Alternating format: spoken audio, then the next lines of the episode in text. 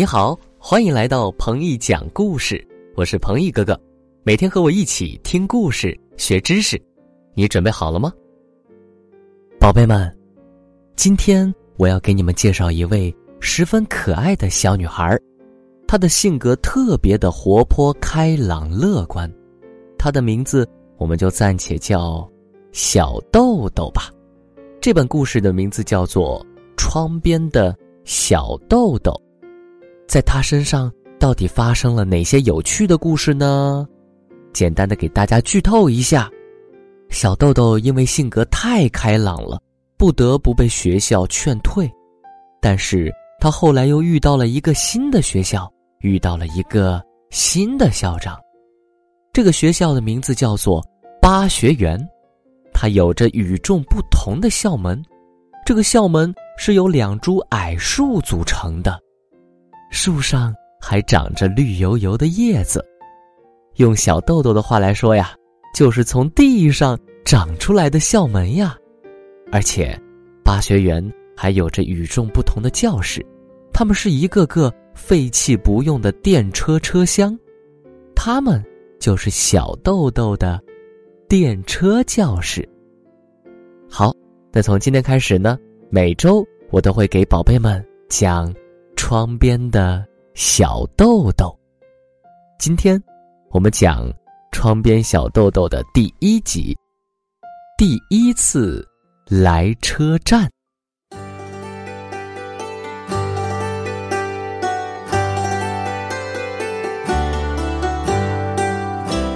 在自由钢车站走下大井町线的电车，妈妈拉着小豆豆的手朝检票口走去。小豆豆以前很少乘电车，所以他珍惜的把车票攥在手里，舍不得交出去。他问检票员叔叔：“这张票能留给我吗？”“不行啊！”检票员叔叔说着，就从小豆豆手里把车票拿走了。小豆豆指着检票箱里积满的车票问。这些全是叔叔的吗？检票员叔叔一边匆忙的收票，一边回答：“不是我的，是车站的。”哦。小豆豆恋恋不舍的低头瞧着票箱说：“等我长大了，我也要当一个检票员。”检票员叔叔这才瞟了小豆豆一眼，说。我的儿子也说想到车站工作，你们俩一块儿干好了。小豆豆稍走开一点，瞧着检票员叔叔。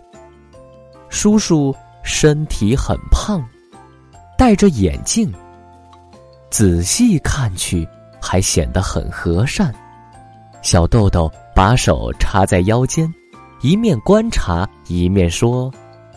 跟检票员叔叔的孩子一起干活也不错，不过我还得考虑一下，因为从今天起我就要到新学校上学，以后就忙了。说着，小豆豆跑到了正等待他的妈妈身边，并且大声地说：“妈妈，我想当个检票员。”妈妈像是早料到了似的说。那么，你原来想当间谍的事又怎么办呢？小豆豆让妈妈牵着手，边走边想。是啊，以前是下定决心要当个间谍的。不过，要当个刚才那样的人也不错呀，他能把车票收成满满一箱子呢。对了，就这样。小豆豆想得很美，仔细观看着妈妈的脸色，扯开嗓门问道：“妈妈，我本来是想当间谍的，可现在想当检票员了，行吗？”妈妈没有回答。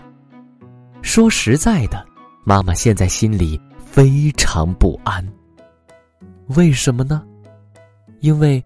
如果马上要去的这所小学不收留小豆豆的话，那该怎么办呀？妈妈的帽子上插着朵小花，她那漂亮的孔现在变得有点严肃了。她看了看小豆豆，小豆豆正一边在路上蹦跳，一边嘴里像机关枪似的说着什么。小豆豆并不晓得妈妈心中的忧虑。当与妈妈的视线相遇时，他兴致勃勃的笑着说：“妈妈，我什么都不干了，我还是当个广告宣传员吧。”妈妈有些失望的说：“快，要迟到了，校长还在等我们呢，别说话了，赶快往前赶路吧。”这时，一座小小的校门出现在他们。母女俩的面前。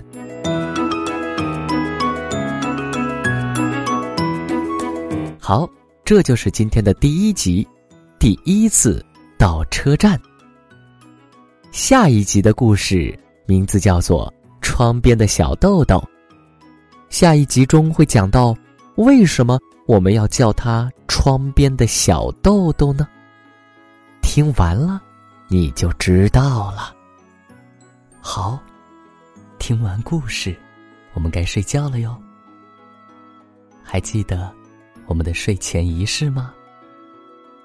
嗯，第一步，盖好你的小肚子。第二步，跟你身边的人说晚安。做的不错。第三步，闭上眼睛，进入。梦乡啦，晚安，宝贝，做个好梦。